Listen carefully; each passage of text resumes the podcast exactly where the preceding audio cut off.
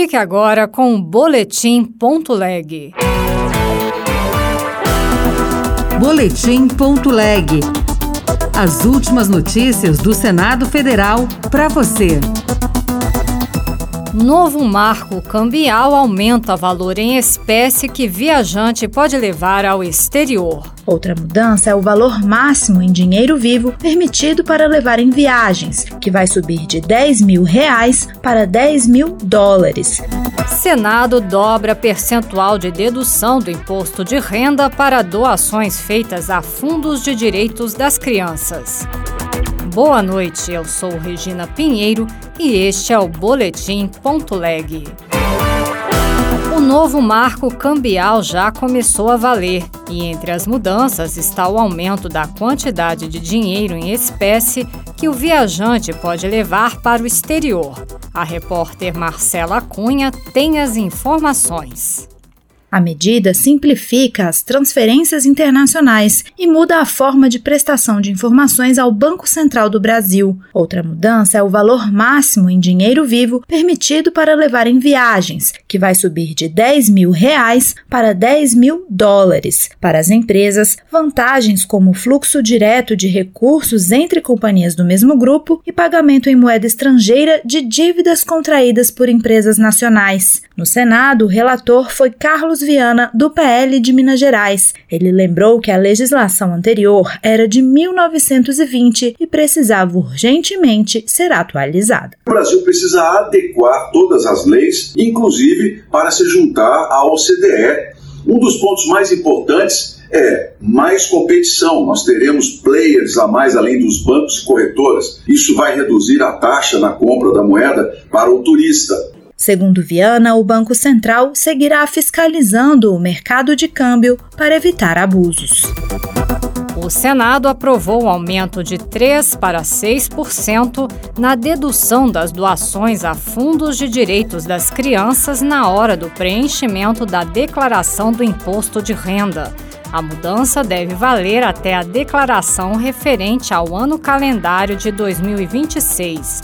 Repórter Bruno Lourenço. O senador Flávio Arnes, do Podemos do Paraná, propõe a elevação do teto para 6% do imposto devido.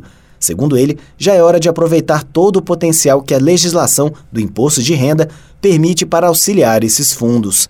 Para o senador Fernando Bezerra Coelho, do MDB de Pernambuco, a proposta tem o mérito de ajudar a quem precisa e facilitar a vida do contribuinte que optar pela doação. Atualmente, o contribuinte que assim desejar pode, por exemplo, fazer as doações no valor total de 6% do imposto devido durante o ano, ou fazer doações de 3% durante o ano e mais 3% na declaração. A vantagem da doação na declaração é que o contribuinte, neste momento, sabe exatamente o valor disponível para doação e isso facilita e mais ainda estimula a prática. A proposta votada no Senado prevê a nova regra até o preenchimento da declaração de imposto de renda em 2027, referente ao ano anterior.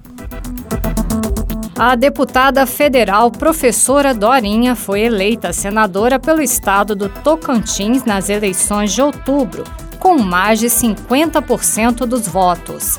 A educação é uma das áreas de destaque na atuação da futura senadora. Repórter Carol Teixeira.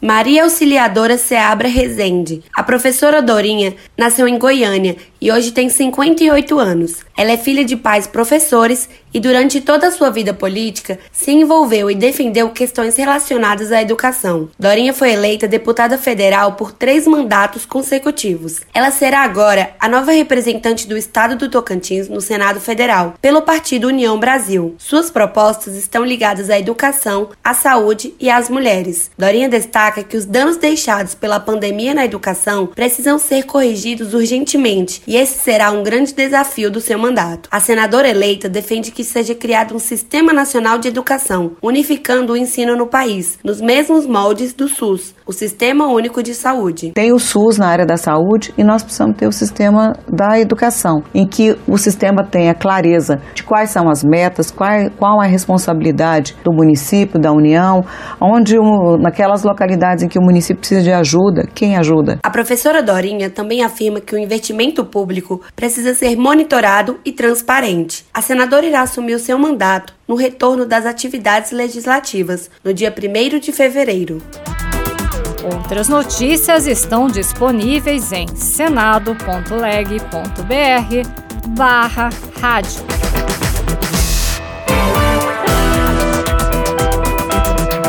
Você ouviu Boletim.leg. Notícias do Senado Federal.